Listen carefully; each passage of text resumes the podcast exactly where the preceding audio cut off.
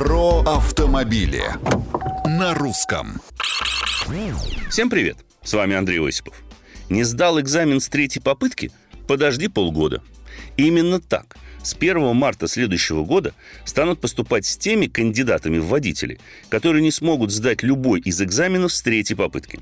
То есть, если до сих пор пересдавать можно было уже спустя месяц после провала, этот срок намерен увеличить в 6 раз. Хорошо ли это? С учетом того, что практически экзамен теперь сдается в городе, новый подход выглядит разумным. Если уж, простите, после трех попыток не получилось, стоит подучиться основательней.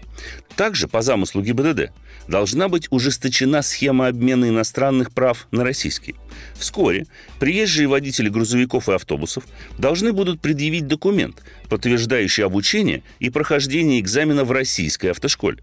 Также есть предложение распространить подобную схему и на остальные категории водительских удостоверений.